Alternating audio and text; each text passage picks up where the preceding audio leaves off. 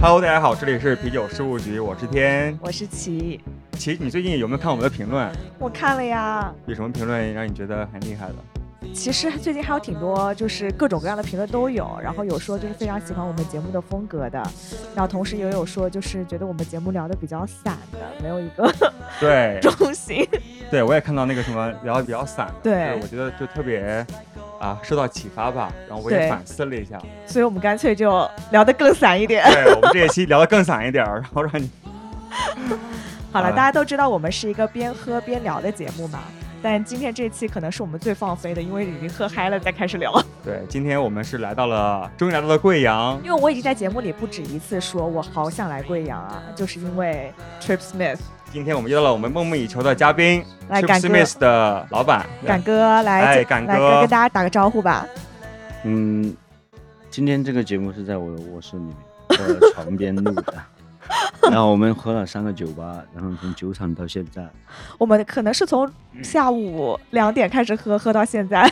今天现在是第四场还是第五场？跟大家讲，现在已经十二点了。对，现在是凌晨十二点二十分。然后我们之前其实每一期节目，我们都会和嘉宾做一个预采访，预先的去聊我们的这个故事线是什么东西。我们可能会有个那个主题线吧。对嗯，但是如果你还是觉得很散的话，那我们也 没有办法。我们现在是，我们这一期节目是 彻底放飞。彻底放飞。所以说，如果所以啊、呃推荐大家就是倒一杯酒，一边喝一边听我们这期节目。对，要么就是把它直接关掉，因为我们这期非常散，我们也不知道大家会聊什么。OK，好，先喝一个。来喝一个，喝一个。好，要不那个敢哥就首先介绍一下，这 Triple Series 它是在什么时候成立的，然后以及你当时有什么样的一些契机创办这样一家酒厂？我们在一三年的时候做了第一个店，然后因为我从上海、北京、青岛回到贵阳，然后一直想回到家乡做一个自己喜欢的那种状态的酒吧，嗯，然后就有了 Triple Smith。Trip Smith 这个名字的由来是什么呢？因为我们喜欢的一种风格的音乐，然后跟我们喜欢的一种旅行的方式，然后有了这个酒吧的名字。所以你你说是 Trip Trip 对它的那个是什么风格？它是一种让你可以脱离你的精神的音乐。放飞，你知道吗？Trip 就 Trip Hop 嘛，嗯，对 Trip，Hop 什么嗯意思啊？就 Trip 加 Hip Hop。哦 Trip Hop OK，嗯，我突然懂了。就是一个比较适合你喝大了然后放飞的一个比较迷幻的一个音乐风格。OK，、嗯嗯，那 Smith 呢？他在英语的里面就木匠啊，什么铁匠啊，就是工匠。我所理解的工匠跟现在国内的工匠不一样，国内工匠都是永远是匠，但我不希望它是跟什么匠人、工匠人有关系的。嗯我们一开始的想法就是用手去创造，去完成一个事情，就这么简单。你没有想的那么多匠人。你知道今天在国内很多人都说匠匠嗯人，嗯，被滥用。也不是滥用吧，嗯就是我觉得是，你怎么去理解你做了一个工作跟你喜爱的事情的一个表达。，OK，就是一些普通人就可以这样理解吗？就是大，家我我希望他普通一点，简单一点，就是用手去创造你想要的生活，跟你想要的一个状态。嗯，我觉得真的让我打开了对 Chip Smith 的一个新的理解。然后我很开心的事情是有这么多跟我想法接近的人一起做了这件事。Triple Smith 它有三个部分，有酒厂、有酒吧、有销售公司，我们把它分开的。OK，然后销售公司主要负责销售的业务，酒厂负责生产，酒吧负责我们自己的四个店的一个产品的一个展示。Trip Smith 现在是在贵阳有三家店，然后在重庆有一家店。嗯，对，然后我们今对，天然后我们今天晚上去了贵阳的三家店。对，所以大家可以理解为什么我们俩 现在语无伦次。就我觉得最让我惊讶的就是，它贵阳的三家店风格都截然不同。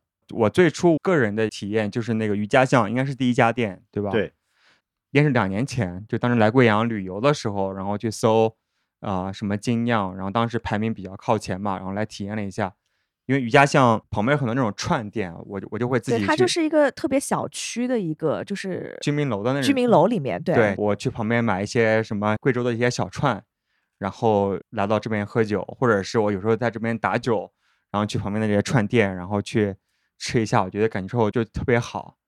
所以那家酒吧它是在哪一年开业的？我们在一三年的九月份开始第一个店的，那已经七年了，七年之痒，嗯嗯，对，七年前那时候就贵阳是不是没有这种自酿啤酒的精酿酒吧？自酿啤酒的酒吧当时是这样子的一个状况，在上海、北京或者广州这种沿海的地方，就其实刚开始也不多。嗯，然后我们做的时候就比较孤独吧，因为在贵阳市你要去酒吧喝酒，你一个人去是没有人会接待你的，都是一群朋友去的地方。因因为贵阳你去酒吧就是哎你要六瓶还是十二瓶，几位？我从上海回来的时候，我特别想一个人去喝酒的时候，我找不到这样的地方。我想做一个店，让很多孤独的人可以在晚上的时候找一个地方喝一杯的这么一个小的空间，所以就有了这个 Triple Smith 这么长的吧台的这么一个想法。你当时在上海是做什么我在上海做了很多工作，？OK，打工人嗯，有吗？一直打工，然后帮别人做很多关于酒吧的工作，然后咖啡的工作也做了很多。所以当时从上海回到贵阳之后，看到也有一个人可以很放松的去喝一杯的环境。那其实我们现在看来，贵阳其实还是有挺多这种精酿酒吧，还有所谓的精品咖啡。当时其实是完全没有的一个状态。没有这种业态吧？应该一个城市它有什么没有什么是有人去做了之后它才有的。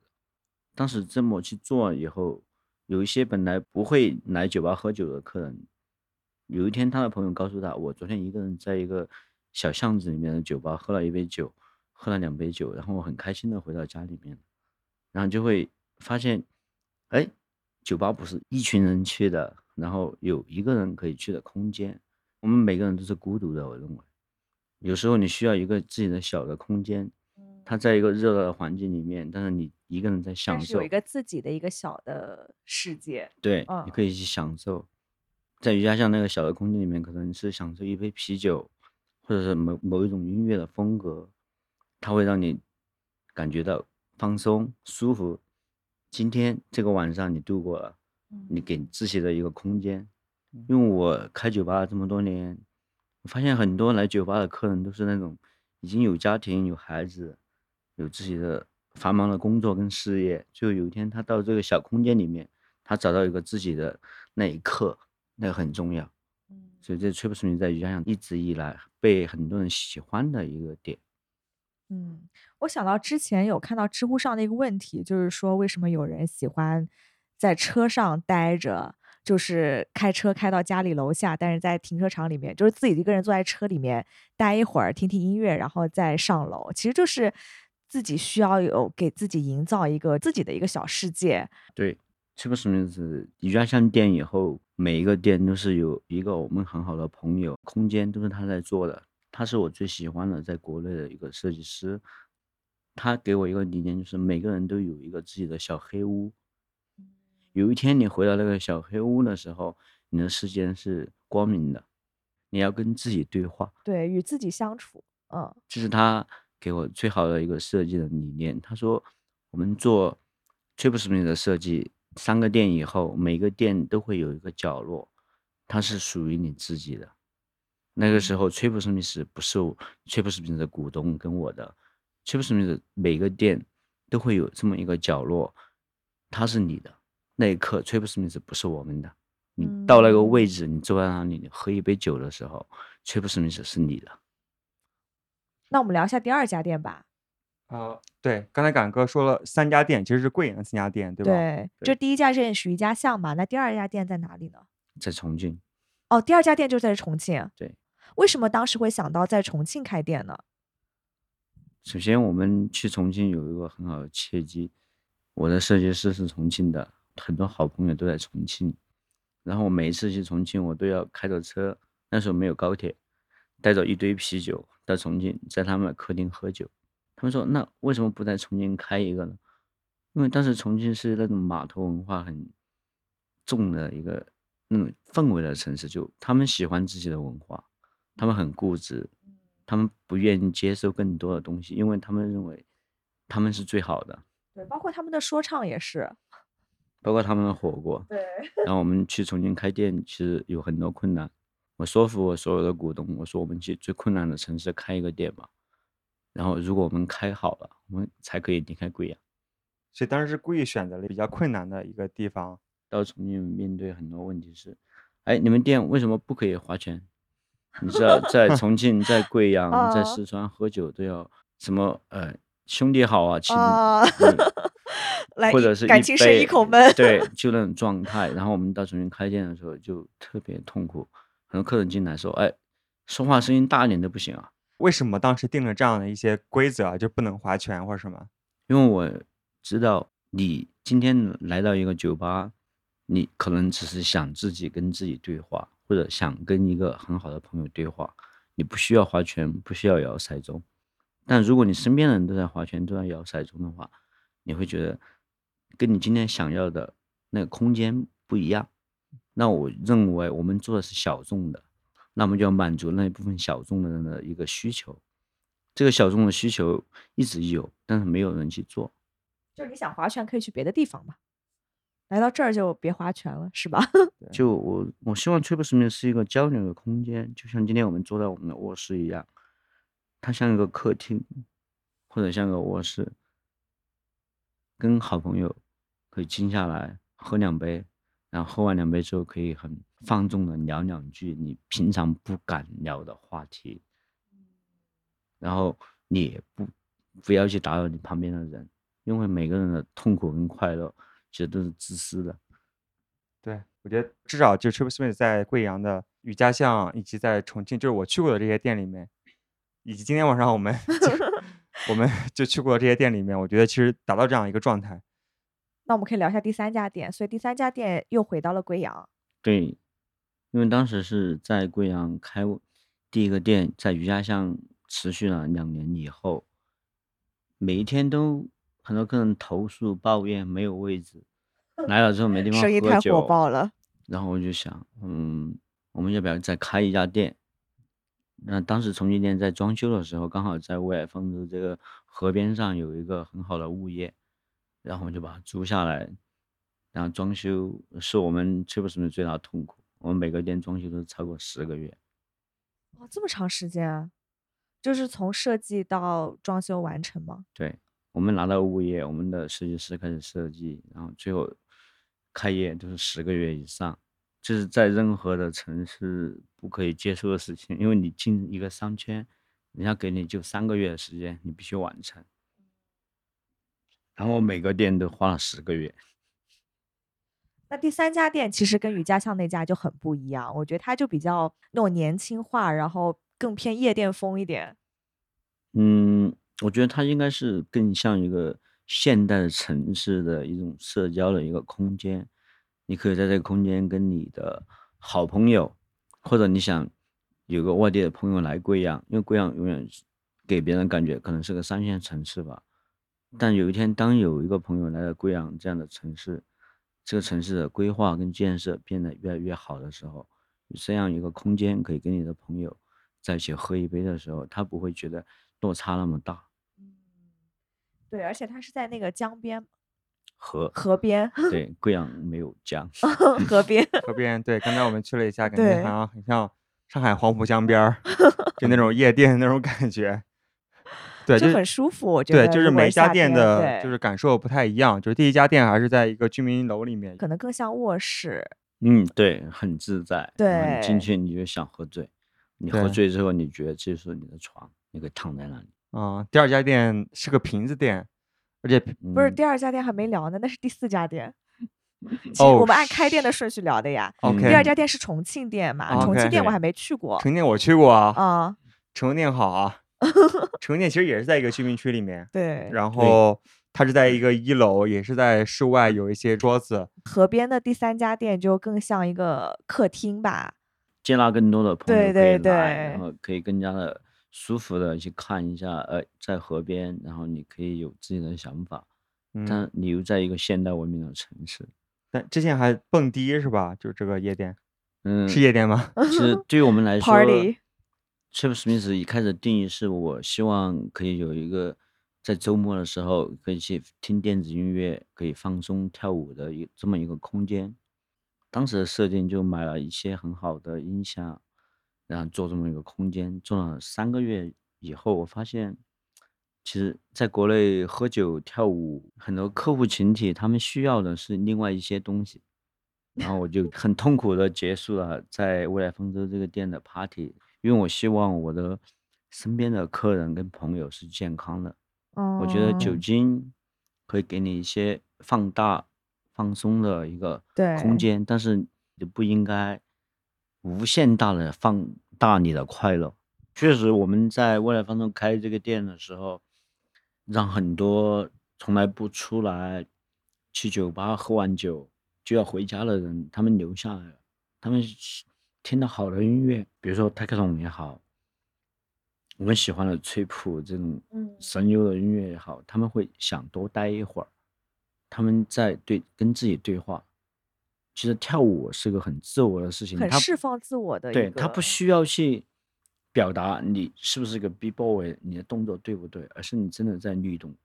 你听到好的音乐，你喝到好喝的酒，然后你在律动，就是身体就会迫，就是会想迫不及待，对，就 你想要摇摆起来你。无法控制你的身体，然后跟着音乐去动的时候，我觉得那最好的。就就是很像今天松弛的一个状态。就今天在国内有很多广场舞，其实我特别能够理解在广场上跳舞的大妈大叔，我知道他们需要什么，只是说他们输出跟得到的音乐是我们认为不好的，但他们的状态我觉得是好的，可以去就是表达自我的另外一种方式。是释放。我觉得对他们就是想随着音乐跳舞，他们在音乐里面他们在释放，嗯，把自己的肢体很丑陋的一部分表达出来，但是他们不知道丑陋，他们只是很自然的表达出来。那一样的，就像我们喝完酒，我们今天坐在一个卧室，在聊天的状态一样。我觉得没有丑陋跟美好，只有你自己觉得这个事情你做了。首先，我觉得最重要的是你不要去让你身边的人觉得你影响到他，你让他不舒服。那你做的一切都是对的。艺术是什么？我觉得艺术是把我们的生活最丑的那一部分拿出来，然后我们去重新把它看一遍。嗯，这个我们感觉该喝一杯，来 来干杯干杯喝一杯，然后我们体 好好体会。品一品这句话。我们先介绍一下自己在喝什么酒吧。是不是因为酒其实不需要我们多来介绍，但是我们还是想介绍一下。我喝的这一款叫做月球旅行者，它是一款皮尔森啤 Fly me。to the moon 那个吗？对我特别喜欢它的名字，哦，尤其是英文名字对，Fly me to the moon。而且我很喜欢那首歌。我们所有酒的名字不是把酒酿好以前就有的，我们所有酒的名字都是把酒酿好，可能市场已经卖了，人家说啊，这叫旅行者一号、旅行者二号，最后我们才来取名字，因为我们不知道怎么去给它一个名字的时候，我们先喝，喝完以后我们再想，哎，它跟我们的关联、跟我们的关系是什么？我们怎么去表达这个东西？这款酒的名字，最后才有每一个酒的名字。嗯，所以这款酒是谁起的？这是我们的设计师阿婷，他是个外太空爱好者，他喜欢去研究星球，我们地球以外的东西。但他们每一次去想做一个设计的时候，我们都说你能不能先下来一下？回到地球一下。对，不要 在太空里面。嗯他就说，因为这是最早最早的一部电影，特别美好的，他就把这个电影的名字拿来用在这个酒上面，就像我们 logo 一样。其实我们做崔普史密斯，二零一三年初的时候，确定要做崔普史密斯啤酒，自己酿啤酒，自己重新开一个店。其实对我们当时来说是个很大的一个挑战。因为我们当时在贵阳开的有一个旧酒吧，生意特别好，然后做咖啡卖的也特别好。我说明天我们结束我们的鸡尾酒，结束我们的咖啡所有的业务，我们只做一件事情，做啤酒。就为什么会突然想做啤酒呢？因为我们喝了很多年的咖啡以后，我们发现八点以后我们必须喝一杯酒。那我们喝什么酒？其实我身边的朋友，还有我今天的股东，他们都是在贵贵州贵阳这样的一个酒文化特别深的一个城市里面长大成长。他们有他们自己喝酒的一个爱好跟一个嗯顺序的。所以我说，嗯，我为什么不喝啤酒？为什么不喝白酒？为什么不喝威士忌？为什么不喝烈酒？我的理念就是，我觉得我喝太多的威士忌跟喝太多的茅台以后，我第二天起不来，我无法就本来我可以正常的醒来去做一件我喜欢的事情的时候，我起不来。所以我发现我喝很多啤酒，我可以恢复起来，继续我第二天的生活的时候，我发哦现这是个健康好的一个酒精的饮料，所以我就去自行酿了啤酒。你喝好的啤酒，它给你带来最大的舒服点是你喝的时候很爽很开心，对，第二天你可以去做你想做的事情，嗯，它不影响你第二天的一个身体的一个状况。对，就这点就是我们之前聊过的一期节目，就是啤酒可以让你快速进入一个状态，最健康的酒精饮品。对，它可以快速让你进入状态，然后不会就是不知不觉过量的摄入过多酒精，嗯，啊，可以让你快速上头。快速上头。你知道为什么吗？啊，因为啤酒里面有很多二氧二氧化化碳，啊，啊它让你快速的吸收，对然后也可以快速的排放。对啊，就就就很好。对啊，嗯就是如果你今天晚上就是要和一些比较喜欢的一些朋友一起去聊天儿，而且本身你是很腼腆的一些人，比如像我一样，就是要赶紧喝一点儿，空腹喝一点儿，喝点儿啤酒。对，哦，但我认识一个好朋友，他都是不吃饭的。我们在一起聚会见面，他不吃饭也不吃菜，他只就在喝喝酒啊啤酒，哦，然后他的身体状况非常好。他是国内的一个嗯很早期的一个朋克乐队的主唱，生命之饼的主唱叫吴伟。哦，我跟他认识很多年，我们每次来贵阳，很多好朋友身边的都说啊，这个好吃啊，牛肉粉啊，贵阳的炒菜啊什么，他都不动筷子，他就举着杯喝，他好克制哦，他不克制，他喝酒不克制，喝酒不克制，吃饭克制。他觉得他今天需要的一切只是，嗯，啤酒，啤酒。我说啤酒里面有什么？他说啤酒里面有我要的一切。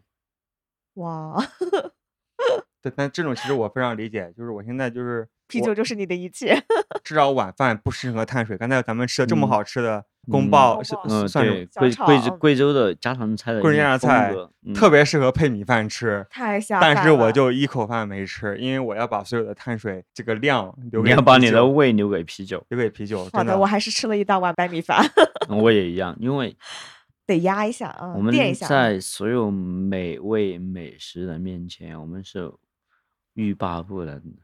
这就是很多人说我要减肥，我要健身，我要一个好的身材的时候，其实打败你的永远是美好的食物。食物是什么？我觉得可能是某道菜或者是一杯酒，它会让你控制不了。那我觉得这就是美好。嗯当你面对这些美好的时候，你无法拒绝。但我觉得其实很多人健身啊或者运动都是为了能够更好的去吃去喝。这是一个基础。比如说今天我们的股东，我们还是说两句吧。嗯胡子是我嗯现在股东里面最克制的，他是每一天要去健身房，但他每天的在健身房的量特别大，他又是最比我还要热爱酒精，比我还要热爱咖啡的人，他一直控制这么多年，我们认识八年多，他永远有六块腹肌。前面几年他每天都要喝五六杯啤酒，然后我每次要拍一个哎露肚子的照片的一个酒的宣传片，都是他来拍。然后他拍完之后，他发个朋友圈或者发个微博说：“呃，我天天喝啤酒，我还是这样子。”其实你喝啤酒跟吃碳水、吃米饭不影响你的身材，最重要的是你要有运动的量。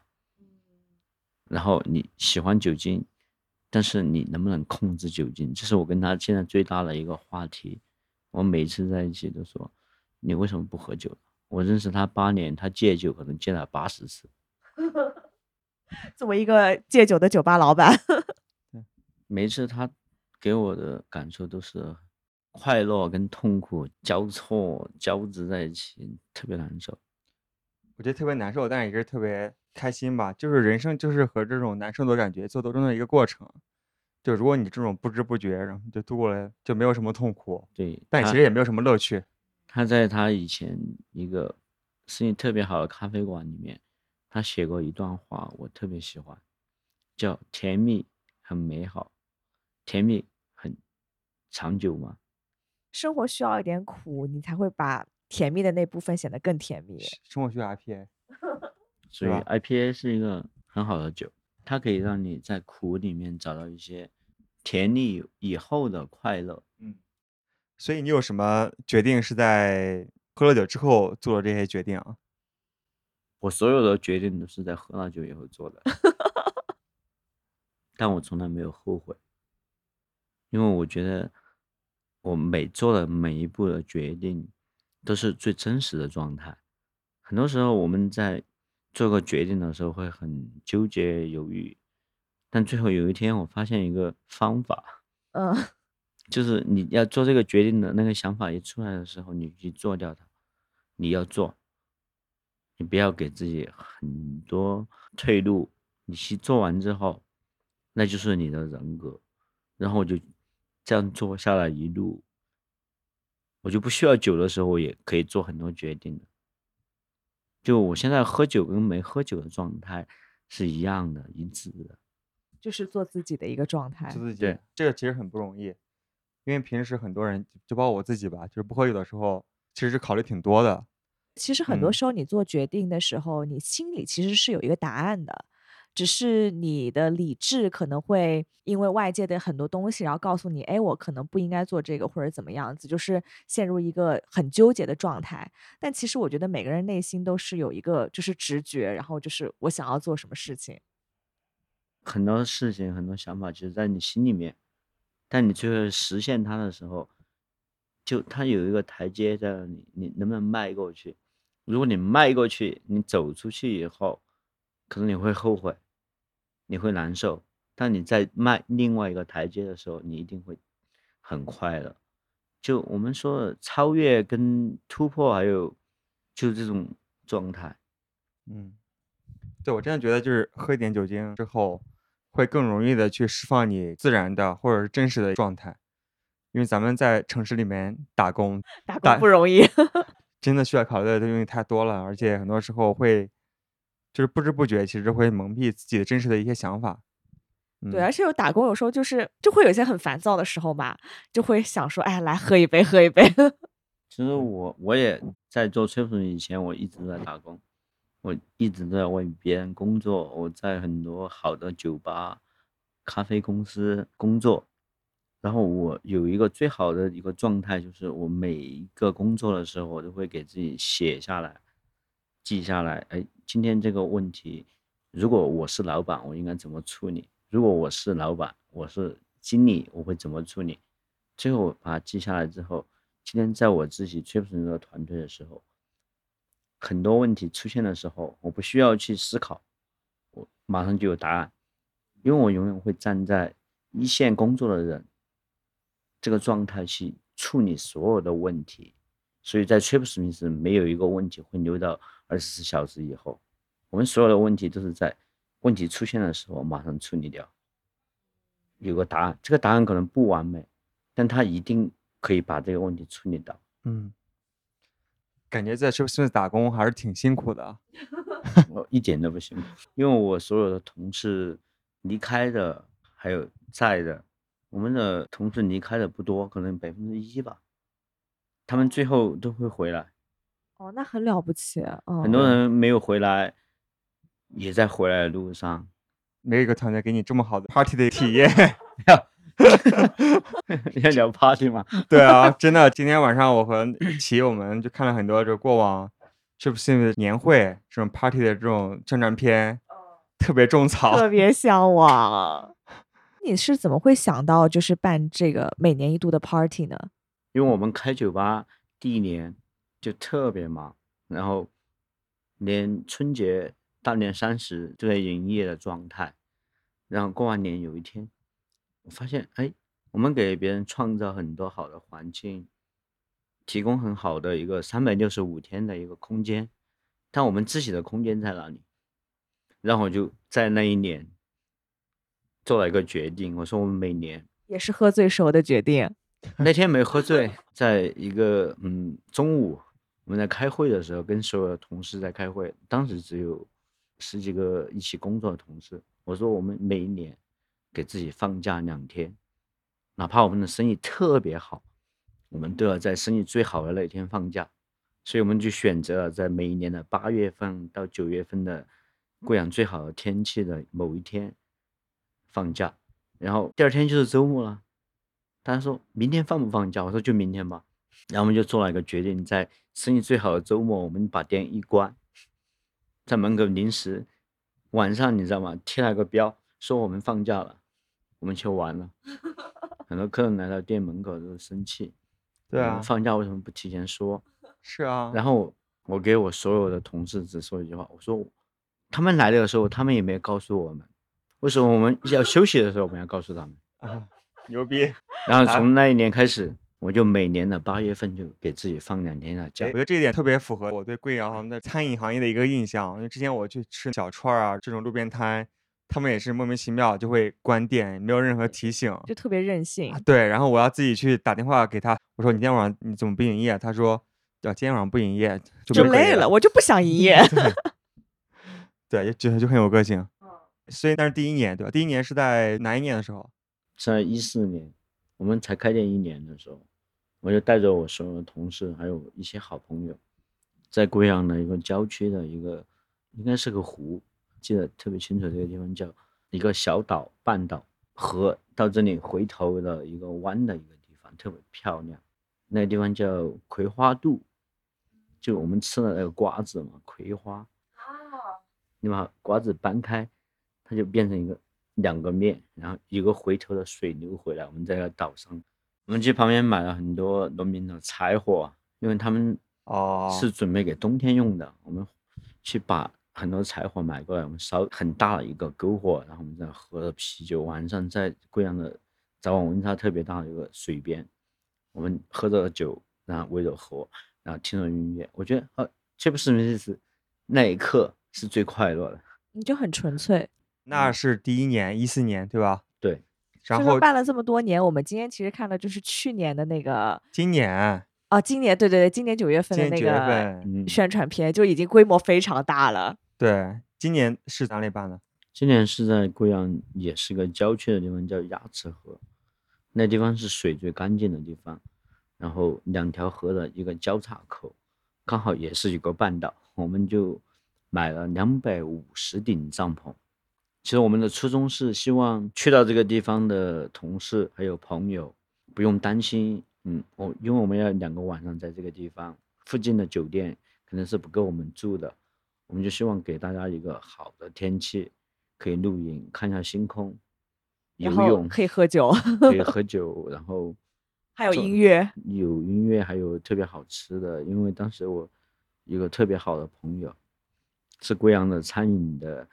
最好的餐厅的老板叫全上，他们给我们做了两天的美食，特别野。当时那个菜单开给我的时候，我都惊掉了。我觉得我完成不了。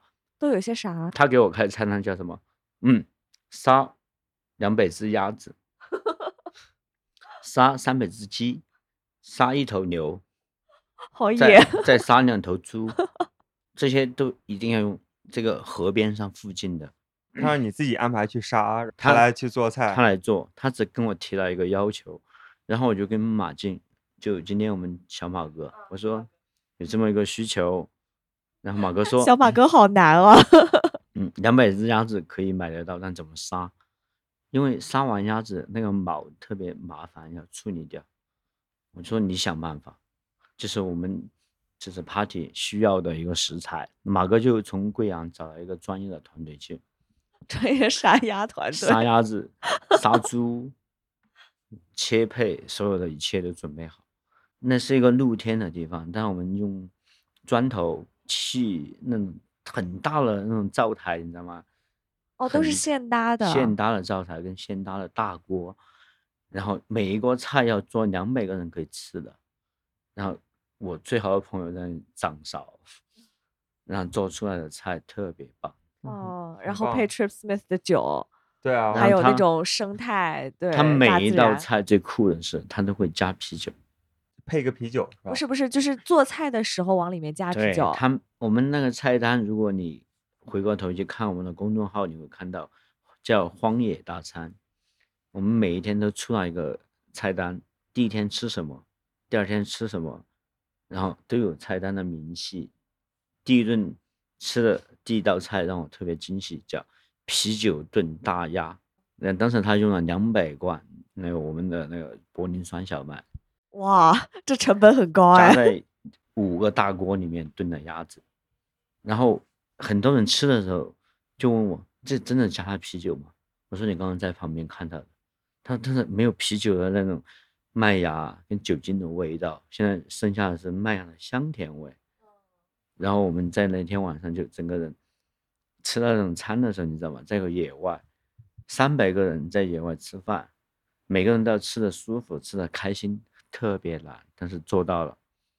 特别好。对，其实今年你这次活动之前，我们当时在录那个 Leo 嗯，那期节目，然后他就跟我们讲说 Trip 酒对，要去露营。要去露营，我们想说哇，太酷了。太酷了。然后他特别纠结，因为他说他好像是正好在北京出差还是干嘛，就对，他在北京有一个工作的一个演讲，他不能来。所以这个哦活动其实现在目前还是完全对内的，对吧？就是自己的一些员工、合作伙伴。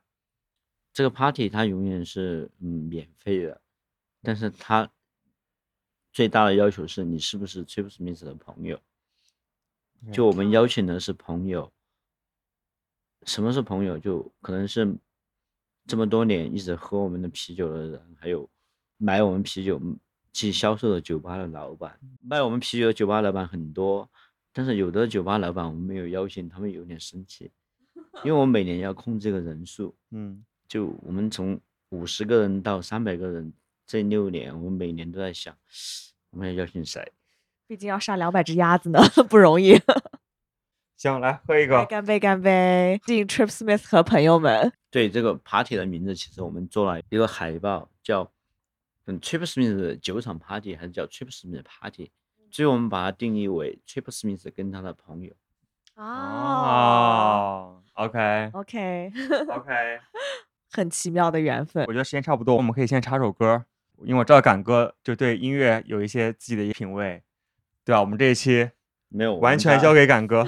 我们家除了啤酒以外，最多的就是音乐。你看到我们在，黑胶，对你那好几筐黑胶，你都是从哪里淘来的吗？那只是其中的一小部分，因为我以前在酒吧工作、咖啡馆工作的时候，收集了很多很多的嗯黑胶跟 CD。今天你从客厅到卧室，你看到我在我们家有三个卧室，我在每个房间都会放一个音响，嗯，然后我会把这个音响的最佳的一个位置跟它的音量还有它的那个尺寸做到你躺在床上，这是卧室最舒服的位置。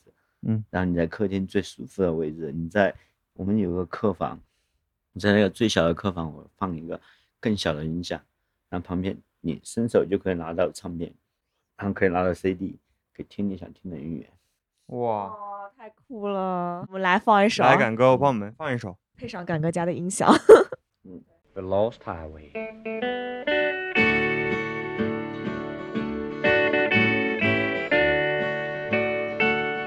I'm a rolling stone, all alone and lost. For a life of sin, I have paid the cost. When I pass by,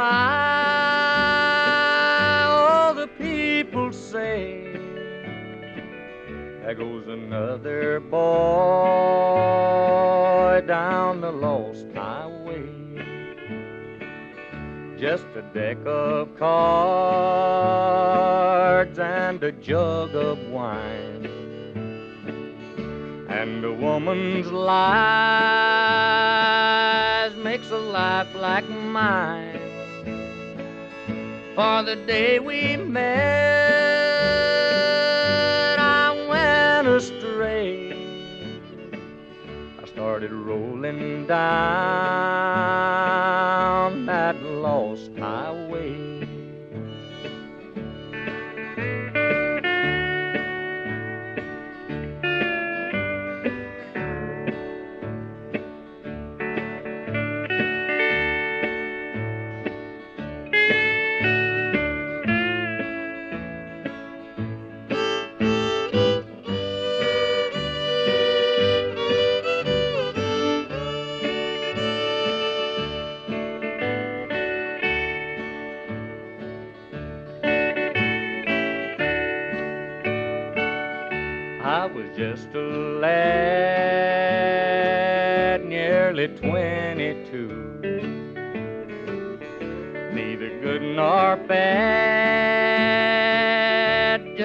Kid like you. And now I'm lost, too late to pray. Lord, I've paid the cost on the lost highway. Now, boys, don't start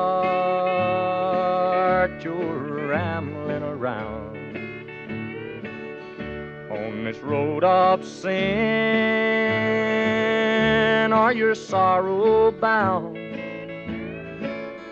Take my advice, or you curse the day. You started rolling down that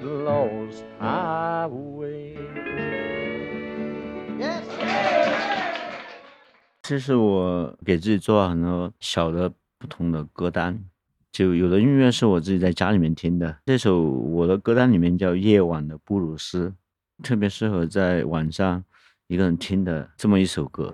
我觉得很难用一个风格去定义很多音乐，嗯嗯因为音乐它越来越多元，我不想去定义一首歌的音乐风格是什么。就当我们听到一首你喜欢的或者你喜欢的艺人的音乐的时候，你去享受它，就像你喝到一杯啤酒的时候，因为现在国内很多人就说啊，你这到底是不是混浊 IPA？你是不是拉格？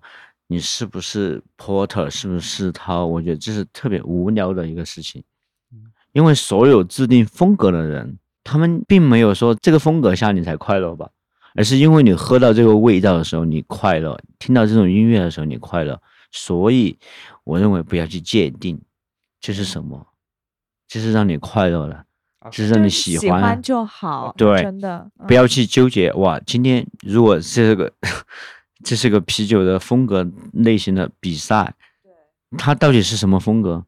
然后大家都很喜欢喝着这杯酒，喝得很开心，最后回到啊，它到底是什么风格的时候，特别无聊。所以咱们这首快乐的音乐是来自 Chip Smith 的 一个歌单，是吧？就是你这个歌单对，因为我给 Chip Smith 做歌单做了五年，啊，然后我每一个月会给每一个店，从营业时间是八点开始到一点半，都会在每一个分钟里面做不同的音乐，每个时段，然后好精做准。做了五年以后，我发现他花掉我很多时间，然后没有人注意到，是吗？没有，有很多人注意到，很多人在 Trips 的店听到一个他喜欢的音乐的时候，他会拿出他的手机，然后试着去搜这首音乐叫什么，因为他搜不到，他很痛苦的问店长：“哎，这什么音乐？叫什么名字？谁的？”我觉得你不需要去搜到它叫什么，你喜欢这个音乐，你就记住当下的感受。对你，你你感受它给你带来快乐就可以了。如果你要去追寻这是什么音乐，这是谁，就像谈恋爱一样，你离开你的初恋很多年了，然后你很怀念那段感受，但他已经嫁了另外一个男人，你为什么还要去知道他在过什么样的生活？他是谁？把美好留在记忆里面。嗯，就要 喝一个，喝一个，喝一个，又要喝一个又要喝一个。来，那个敢哥太多金句了。干杯。来，我们还是介绍一下，因为今天晚上咱们喝很多，但是还是要嗯，给 Triple Smith 一个机会。讲起 Trip Smith，我首先印象最深的就是它整一个品牌的一个完整性，就是从它的设计、包装到酒的名字，我觉得嗯都就很有意思，就是很有系列感。对对，很有系列感。我今天才知道，就是您说就是嗯就是你们的那个酒瓶嘛，就一开始它不是一个三角形嘛，就一开始它的。它是没有插画的，它就是一个空白的三角形，然后是到后面才会去填充这个三角形的插画。我觉得这个就很可爱，嗯我在两三年前吧，嗯就是第一次接触到 Triple Smith，我就就特别喜欢嘛。嗯当时也在网上买罐装，但罐装已经很久了，嗯就当两三年，三年了。嗯对，当时比较简陋，就是一个大的三角形空白。然后三个大色块的配色，，对，然后然后今年开始慢慢丰富起来了。比如说我现在喝的这个液体贝斯，液体贝斯，嗯，能不能给大家介绍一下它是一个什么样的一个设计？这个酒的名字是我们在一次喝酒的时候，因为我们身边有很多音乐人，做摇滚的也好，做民谣、做朋克的很多好朋友，我们都会在一起喝酒。然后我说：“哎，这个酒喝喝的很很喜欢的时候，问这个酒叫什么名字？我说叫淡沙尔。啊好淡沙尔那么多，嗯、我们能不能给他个名字？我们就开始说，哎，我们来想个名字。然后我们在喝着这个酒的时候说，哎，这款酒特别像贝斯，在一个乐队里面，如果贝斯啊，它不是稳定的，它不是输输出的特别好的时候，整个乐队的那个状态、节奏都会乱掉。单塞尔又是一个很基础的一个酒，然后我们就想，嗯，那叫什么名字？大家在喝着酒的时候，有一个贝斯手弹了一段旋律，说我们喝的是一个啤酒液体的东西，我们就叫液体贝斯吧。啊，因为贝斯好像就不像那种吉他，就是特别就是受到大家的注意。在一个乐队里面，它不像主唱，对不像鼓手，它是隐藏在一个声音的背后的。对，我觉得就就特别稳，就可能像吉他，就像 IPA 一对，很妖艳。大家都知道他是谁，风格很嗯张扬的那种。但是其实嗯贝斯手其实很多时候是被隐藏的。对，但其实你一个淡塞尔其实是个基础，嗯，哦在啤酒的世界里面，如果没有淡塞尔，就没有今天我们所有的 IPA、Double IPA。对、嗯啊，对，这样我觉得挺有意思。而且那个三角形现在也丰富起来，你看到的这个画面，因为贝斯只有四根弦，它的品格品品格在这里，然后后面你会看到一些帆船，还有远洋的一个在海里面的一个船，因为你把中间的节奏稳定以后，你去航行的时候，去在海上的时候，你才能够稳定的去做一个旅行。哦就是一个比较稳定的一个状态。稳定。嗯，。对，而且我发现你们的很多酒其实都就是音乐啊、电影啊，或者是跟书有关，比如说那个爆裂鼓手啊，然后象塔兰啊什么的。嗯，先说下《爆裂鼓手》吧，那是我最痛苦的一一部电影。如果你看过这部电影，你会觉得它特别我我觉得特别虐，看得我心潮澎湃啊。它特别虐待，就它是一个追求极致、追求完美，然后要做到一个最好的状态，然后有特别的超出你所有的能力跟范畴的一个状态去做的一个事。所以 Double IPA 就应该是这样子，既然是 Double IPA 里面有很极更重的酒花的味道，更好的冲击感。所以很多人在喝这个酒的时候，都是有一种很激情的状态去喝的。就很多人第一次喝到 IPA 的时候，那种惊讶的表情，这个里面有就是一个似嗯曾相识的味道。对，但是嗯你又无法去表达跟描述这是到底是什么味道，但是你会觉得你跟他走得很近，然后呢，你不知道它叫什么，就像你做了个梦，你在梦里面，然后你很熟悉那个梦，但你去回忆很多细节的时候，你想不起来。一五年做这个酒的时候，酒花特别好，那时候我们买的啤酒花特别好，然后价格也好，没有那么多人去喜欢那个酒花，然后我们买到了。然后第二年我们想复刻这个配方的时候，我们就买不到了，是哪里的酒花？美国的。哦，现在是停产了，就是它停止种植了还是什么？是它还叫这个酒花的名字，但是它的味道不一样了。因为你知道酒花它是一个农作物嘛，农作物它根据每年的气候、大自然的温度的变化，还有它本身的基因的变化，它不像以前。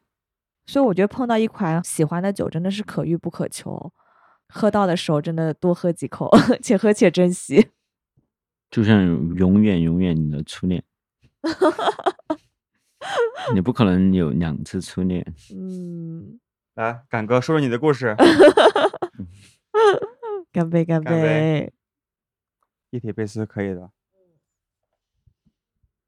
可以作为第一杯酒，而但是可能更适合的是那个 Session IPA。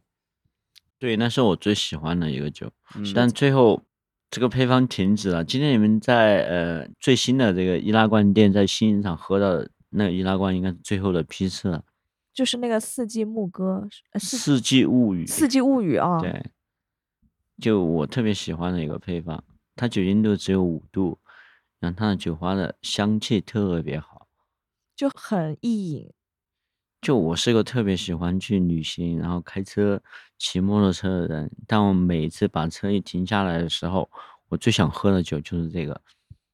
我喝完一口酒，就一个易拉罐，我一口就喝掉，然后特别爽。最后我们有一天发现，这个酒这么好，为什么喜欢的人那么少？发酵罐里面这个酒一直卖不动。然后我们销售公司的同事说：“哎，能不能把那个酒先灌到你的二十升的扎啤桶，然后酿下一个酒？”我说：“为什么？”他说：“因为我们很喜欢的东西，不是很多人都喜欢。”那我就说这个酒就对了，它永远是给小众的人准备的。嗯，我一直认为真理 永远掌握在少数人手里面，嗯，它不一定是大众的。嗯，真理我不确定，但至少精酿啤酒肯定是小众的，嗯对吧？精酿啤酒可能是让你会从开始接触它，给你带来的感受是冲击感，然后最后你是喜爱还是接受还是什么？我觉得那是你自己的一个过程，我们无法要求所有人啊。今天我们喝到的这是好啤酒，精酿啤酒，什么啤酒？你一定要去说服你的客人跟你的身边的人去喜欢它。我觉得这是中国精酿今天最无聊的事情。很多大的精酿厂牌做的事情是我觉得特别无聊的事情，去改变，去说服，让别人喜欢它。我觉得这个酒好不好，这个事情好不好，不要去说，永远你喜欢的时候，你去感知它，你去享受它，然后你去分享，而不是去说服。分享跟去说教是两个概念。嗯，中国精酿现在最大的问题是说教，强加性的告诉你，你喝的是垃圾，你今天喝的是好的，这是我最讨厌的事情。这个什么意思？永远客人进来，我们从来不去推荐，也不去说教，告诉他这是好的不好的。我们只做一件事情：你今天喜欢什么，我们给你你喜欢的。如果我们给不到，不好意思。你可以去别的地方找你喜欢的。可能今天时机不对，嗯有缘再见，对，就应该是这种状态，而不是一直一直以来我在中国精酿圈最讨厌的事情，就会强调这是最好的啤酒、最好的状态、嗯最好的酒精饮料。我觉得不是，嗯你可以去分享你对一杯酒的感受跟美好嗯，但你不要强加给别人说这你之前的是错了，这是对的。嗯因为这个地球、这个宇宙没有对跟错，只是你在某一个空间感的时候，你感觉到好，对，那是你那一刻的美好。嗯，它长不长久，再说吧。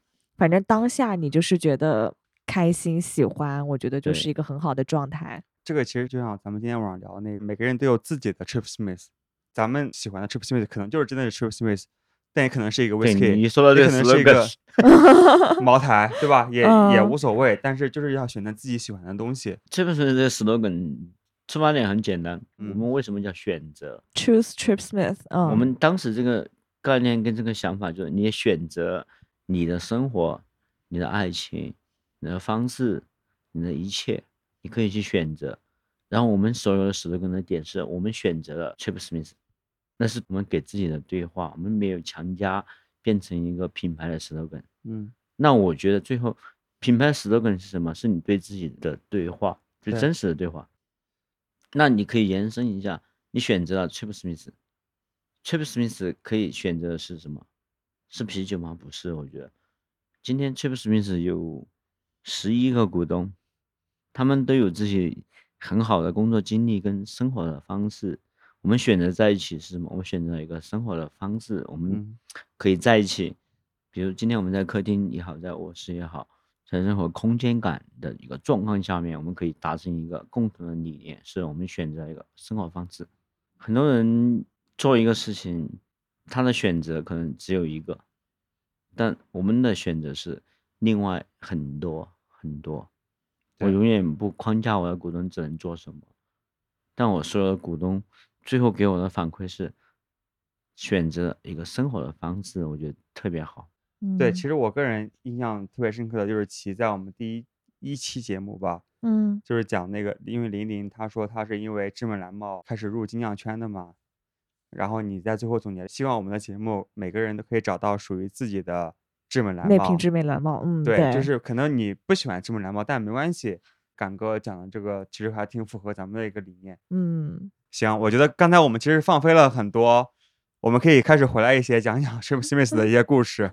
Trip Smith，咱们开了贵阳三家店，重庆一家店，然后现在已经有罐装的一个生产线，我们今天还去参观了。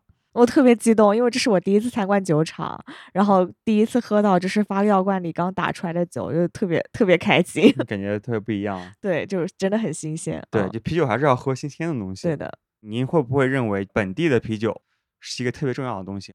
首先，我们应该去看啤酒，它分很多不同的分类、跟发酵方式、跟储存方式。嗯，有的酒可以放五年，特别是我们现在特别喜欢的，像嗯自然发酵的啤酒，桶的，嗯，过桶的，它可以放三年五年，会变得越来越好喝。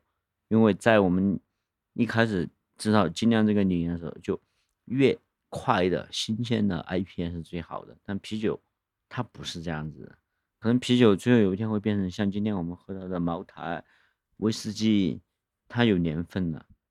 那我们在不同的啤酒的风格跟分类里面，我们要去找到的是什么？是你喜欢的味道，而不要去定义。我觉得定义是最无聊的事情，给某一个分类的啤酒定义这是什么什么样，嗯好在这个时间段喝掉它，那是对的，但是它可以超出这个观念跟这个时间的限定。比如说，我们为什么做了一个概念？你看这个易拉罐上面有个 TS 九零，当时这对我们来说是最困难的事情。我们的易拉罐在国内做这概念的时候特别痛苦，因为所有的酒进口的国内的酒，当时都是一年三百六十五天。我们为什么做了一个 TS 九零的概念？就 TS 九零就九十天最好的啤酒的味道。所以 T.S 就是 Trip Smith。对，我们知道有的啤酒是只有九十天最佳的饮用期，而不是它不能喝，而是它最佳的味道只有九十天。我们知道最佳味道有九十天的啤酒是什么？这个话题抛出去的时候，有几个人可以回答？没有，因为没有人去提倡这个理念。最好喝的混着 IPA 小麦啤酒德式小麦，它一定是九十天的。你一定要搞清楚什么酒可以喝九十天，什么酒可以喝九百天。我们在做 t r i p s m i t 二零一五年的时候，来一个德国的酿酒师，他说我们在科隆，我们在德国，我们的小麦啤酒只能喝九十天。我说为什么？他说小麦啤酒的酵母一定会沉淀，它就没有那个活力了。然后我说那喝一百天的、喝三百天的酒是什么？它可能是拉格储存型的啤酒。所有的食物食材都有它一个生命的周期，嗯你要知道它最佳的生命周期是什么时间点的时候，你去享受它，而不是无止境的给一个概念。在贵阳我们会做一些聚集性的啤酒，对于我们来说最难挑战的应该是杨梅。杨梅在贵阳它的采收期只有七天，杨梅成熟跟最后结束只有七天的时间。我们在七天的时间里面，我们要买到最好的杨梅，然后把它酿成一个啤酒。所以你们做的那贵阳那个酸 IPA 确实是贵州的杨梅是吧？对，就在你看到没有，对面那个山，哦，就在那个山头。这高速路，这高速路后面就是贵阳叫杨梅的一个产区，叫阿哦逆村，就这个山的后面，它有一条河，特别小的一条河，然后流过那个峡谷，然后叫情人谷，就情人谷的周边叫阿逆村，是最好的杨梅的产区。我从这儿骑摩托车过去，可能是十分钟，我就可以去尝到那个杨梅的味道，我就可以把它拿回来酒厂酿酒。天呐！哦，所以敢哥今天叫我们这边录节目是有原因的。没有，刚好住在这里。我们酿这个酒的时候，我还没住在这里。OK，我是住在这里以后，我才发现我买杨梅的地方就隔到一个山头，然后每次去买杨梅的时候，他们在催促我，你要不要？你要不要买？我说，嗯，我想一下，没有，哦没有，不能想，不能想七天就没了。对，因为七天没有啊。还有就是贵阳当地有一个嗯很大的工厂叫酸梅汁工厂，嗯，特别牛逼。他们现在很多机场都有他们的酸梅汁，啊，对，那是整个贵州一个输出的一个品牌。他们用当地的杨梅收过来之后，零下二十度冰冻，那一年都可以熬杨梅，把杨梅汁熬好之后做成一个饮料，嗯，特别受欢迎。我自己其实挺喜欢 Trip Smith 的那个杨梅杨梅酸 IPA，但其实我之前不知道贵州是产杨梅的，就我以为是在外地去采购的采购的一些杨梅。对，因为贵阳是产杨梅，同时它的杨梅跟其他的城市不一样，因为你知道贵州它处在一个云贵高原，刚好海拔在一千米到一千一百米的这个海拔的高度，它的嗯。杨梅会更小一点，然后它的味道酸味会更重一点，对它的嗯平衡感会好一点。嗯，比如说我们买到广西的杨梅、福建的杨梅，东魁杨梅特别大，像那种对，大乒乓球一样它的甜腻感会更多。但贵州它有这个海拔，它可以产出来一个平衡的味道的水果。除了杨梅以外，就对我印象最深刻的是我们吃的一个菜，我们叫小瓜，小瓜是什么？就南瓜的前身，南瓜的 前身，对，特别小就，小南瓜。小瓜，我们小 瓜。然后我们在贵阳的很多，嗯，吃宵夜还有炒菜的地方都会吃得到。但我以前在北方的时候，我在青岛、在烟台，在海边临海拔的地方吃到的这个瓜，它就没有那个甜味，所以你有做什么小瓜的尝试的酿酒吗？因为有的东西不是你想做就可以啊做的，就嗯你要想这个食材它真的可以做什么，你会想用折耳根做吗？不不可能，为什么做不了。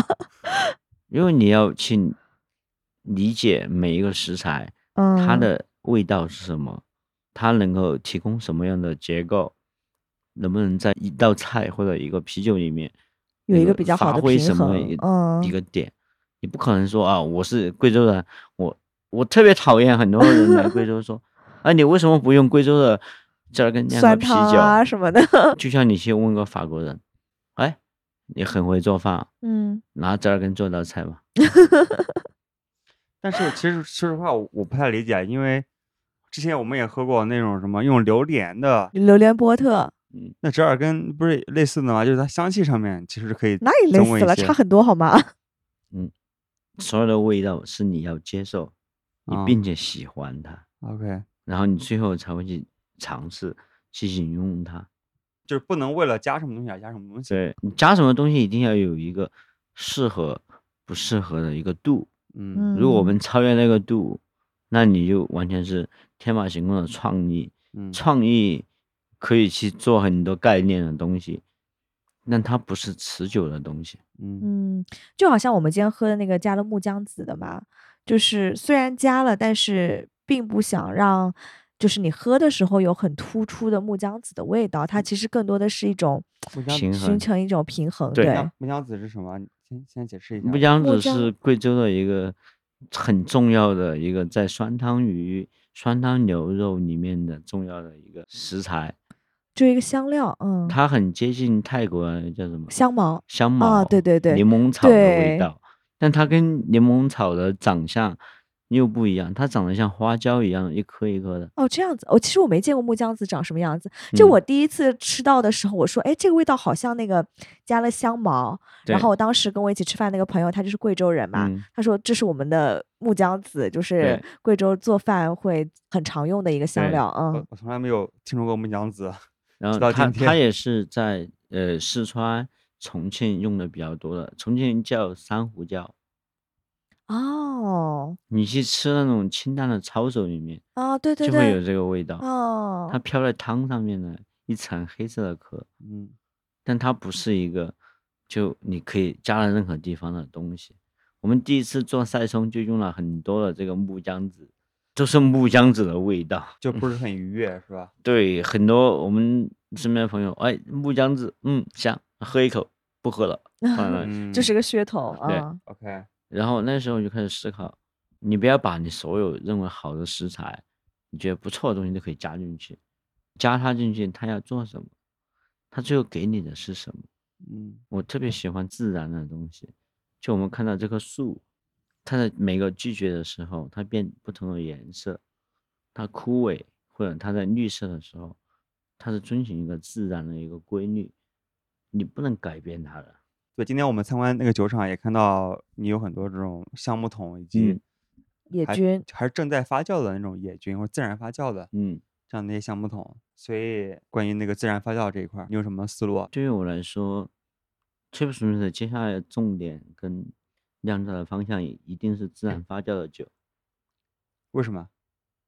因为只有自然发酵的酒，它才能给你带来更多的血液感。我们现在用的酵母，国内也好，国外也好，是固定的酵母，某一个酵母公司给你提供的。但我们永远知道，在啤酒好喝的啤酒，给你带来很多的回味跟记忆的，一定是自然发酵的。它在不同的区域、不同的温度、对不同的有不同的表现，嗯不同的味道给你反馈，那才是它独特的一面。那我觉得整个中国分了八大菜系，每个区域为什么有它的菜系，有它的味道，那是根据它的地理位置跟它的饮食习惯来决定它的风格。那我们能做的事情是什么？我们在这个地方，我们做这个地方应该出现的味道。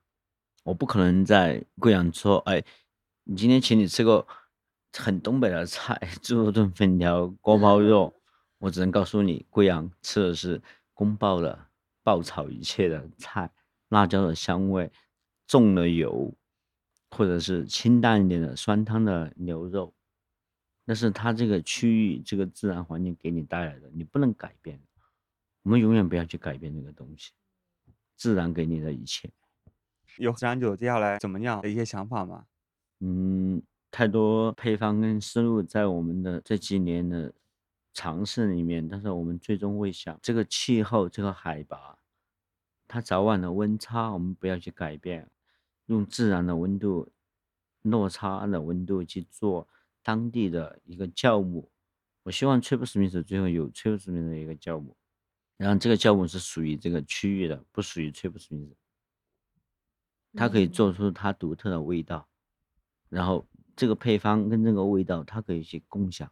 你们目前采集这些酵母或者是野菌，嗯，它是怎么采集的一个过程啊？我们从一六年开始做户外的野经的这种收集跟这种尝试。今天你在酒厂看到有旁边有一台工作车，嗯。很高的那个全顺的福特那个工作车，对，我们会在后面放一个敞口的发酵池，然后开到空气海拔不一样的地方，我们把麦汁提前在酒厂先萃取出来，然后到那个地方之后，把它放在这个开放的发酵池，然后让它在那个地方待二十四个小时，然后我们收集这个空气里面的酵母，然后我们再把它拉回酒厂的一个密闭的空间，把这个装在一个发酵的桶里面。所以一般是开到哪里去采集啊？我们在贵阳尝试了几十个地方，就我们发现收集回来的酵母，因为你有实验室嘛，你可以检测到酵母是什么样的酵母，哪一种菌种有多少。所以我们发现贵阳的周边的气候给我们的酵母都差不多。我们发现，哎，我们不能像嗯比利时酵母那样子，也不能像嗯西班牙，也不能像英国，也不像美国，但但就是一个贵阳特色的酵母们要像贵阳一样，我们不知道它是啊不是像贵阳，我们只是知道它不一样，嗯我们无法去控制它。我们收集回来，我们把樱桃加进去，它最后给我们的不是一个蓝米糕，可能是一个偏拉格的那种味道，很野的拉格的那种酵母。然后我们就检测它里面有多少菌种，然后它有什么味道。最后我们发现，哎，就这样子吧，我们就这样做一个酒，还没有做出来了吗？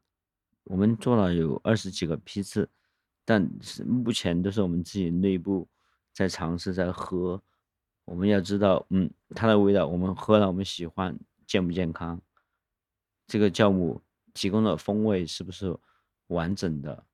我们没有确定，我们不知道我嗯们喜欢的东西拿出来，别人喜不喜欢？你最大痛苦就是你很喜欢的时候，你说啊，这是我很喜欢，我很嗯 爽的事情，但是别人一喝，这是折耳根，对。到目前为止，你有没有觉得自己比较喜欢这种有啊就是贵州特色的这种野有菌的我？们在黔东南这个区域跟黔西南收集到的酵母是我最喜欢的。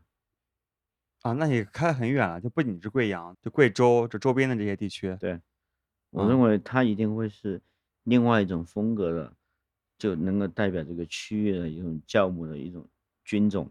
嗯只是最后它怎么呈现，怎么去完成，我觉得可能在我这儿完成不了，可能是崔普史密斯下一个来做这个事情的人来完成这个事情。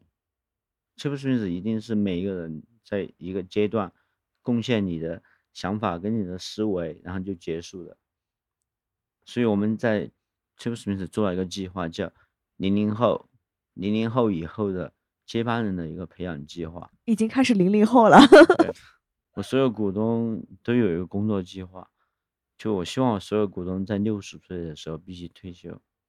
我给自己的定义是五十岁退休，然后我其他股东精力好一点，像胡子这样的，他可能干到六十岁吧。但我希望，虽然我们很小的团队，但我们一定要有一个在某一个阶段的时候，我们要退出。这个退出的机制是什么？是你一定真的退出。就不要管年轻人的一些想法。你要给年轻人很多空间跟嗯很多机会。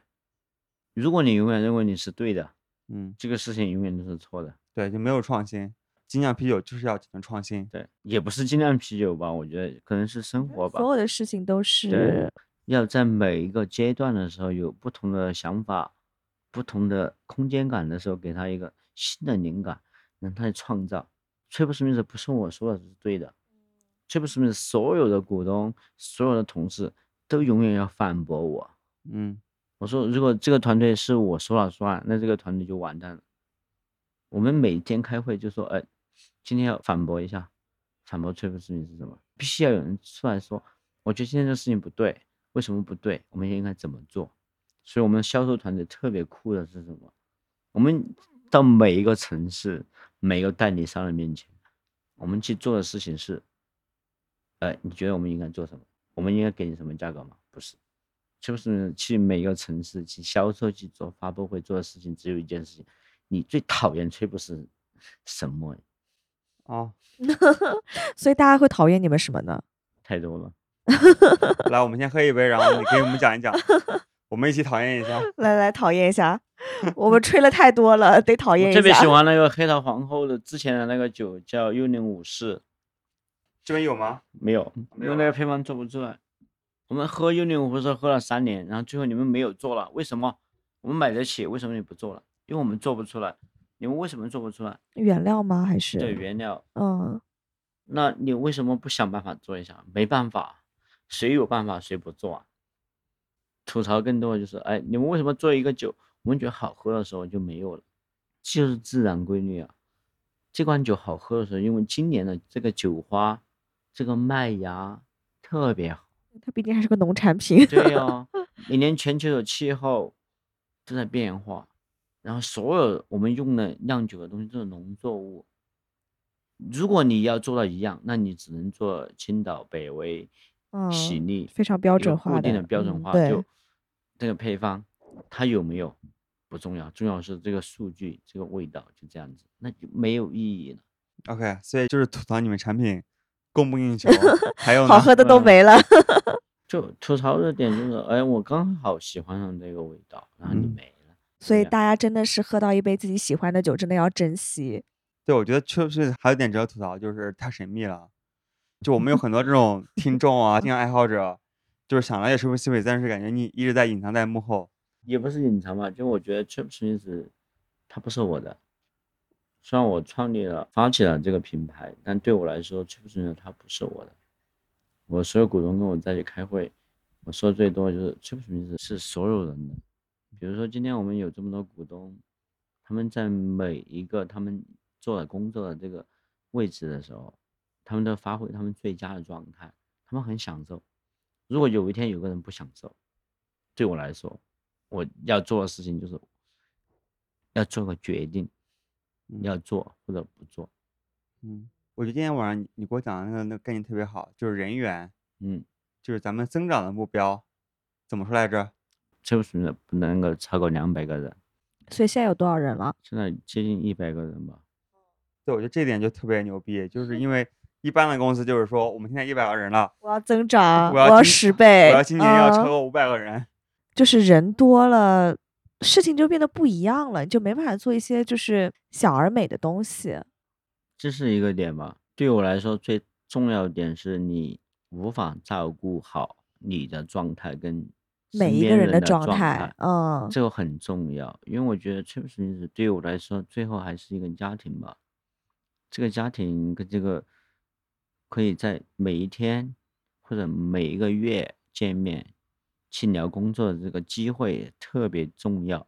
如果最后它变成一个模式，我们看数据，我们看报表，我们执行，那可以，那就是一个成熟稳定嗯的运作的一个公司的模式。但对我来说，Trip Smith 一定是有亲情、有感情在里面的。我们今天为什么要做这个酒？我们今天为什么要在那里喝酒？我们为什么要做这件事情？嗯，它很重要，对于我来说，嗯对 Trip Smith 现在的股东来说也很重要。今天我们看到的，呃，峰哥喝了很多杯酒烂醉，然后在酒吧，但他最后会说一句：“我要跟我儿子回家了。儿子在酒吧陪他喝，” 我的股东会说：“嗯，港哥，我们今年自驾，我们开车去哪里？如果我们把团队做到两千人的时候，我无法嗯做到。哦，我们今天要去川西还是滇西？其实我们每次的 party，每每次的工作旅行，都有一个很重要的点，就是我们为什么要去旅行？对于我们来说，trip Smith 最重要是在路上去旅行。我的所有的股东同事会感受得到。嗯今天我们只有九十八个人的时候，大家都会知道，嘿，港哥今天去了哪里？峰哥去了哪里？我们做了什么酒？就像小时候，嗯，大家庭，你知道每个人在做什么，这人变嗯坏了，嗯，他去干嘛了？但你知道他干嘛？嗯，但如果一个公司庞大到最后有很多问太复，杂了，对。你不知道为什么。但是如果嗯你公司只有两百个人以下的时候，每个人都认识每个人，嗯，那个时候状态就挺好的，而且每个人都可以四天每年的 party，多好。就商业就它有好的地方，它有推进行业的一个标准，但我觉得对于我来说 t r i p Smith 它不是一推动一个行业的商业标准，而是推动一个我们身边的生活标准。t r i p Smith 一定做的事情是生活的一个状态跟一个标准。这个标准可能是我们自己感受到的，而不是我们说出来的。比如说你们接触的时候会看到我们的状态，没有一个 酒吧会在每一年的八月份关三天，然后所有人一起去 happy 去玩，然后那三天我们可以坐在一起，我可以跟今天最后入职的一个同事聊天，你要跟他对话。没有对话的时候，就是你有个理念，你在执行，最后变成什么标准？嗯，对，我觉得就来贵阳之前吧，我对 Trip Smith 的印象可能就是一个品质特别好，然后整个品牌，然后做的就是非常完整的一个酒厂。但是我觉得今天喝下来，然后包括跟错敢哥的一天，就觉得这个品牌真的特别有温度，嗯，嗯，对，我觉得就是让人觉得非常的像那种老朋友的那种很舒服的一个状态啊。对，我觉得 Trip Smith 的酒好，大家都可以感受得到，但对是敢哥很多背后的这些想法更加的打动我们，所以推荐大家有缘来喝一杯。来喝一 杯。然后虽然感哥不一定在，甚至大概率是不在，但是万一在呢，可以聊一聊。所以今天我们可以正式喝酒了。啊，开始了吗？现在可以开始喝了。现在是凌晨两点十三分。这是我们家 party 开始的时间。好的好的好的行，好，好外面有一那朋友在行行行，那我们不聊了，我们要去 party 了。我们有 party 了，好，好，今天的节目就这。样了，好，拜拜。贵阳不要来了吧，来了你会忘不了。好，我们已经忘不了了。那最后带来一首歌，哎，敢哥给大家推荐一下。特别想听一首歌，来来来，当我跳舞的时候，我听什么？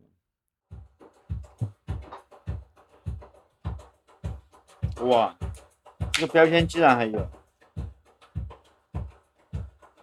荒野奇迹》。还有，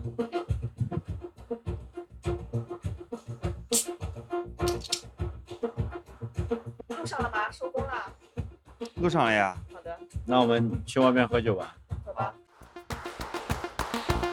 请关注我们的微信公众号“啤酒事务局”，回复关键词“行将”，行是行走的行，将是匠人的匠，或者 Trip Smith，获得节目同款购买链接。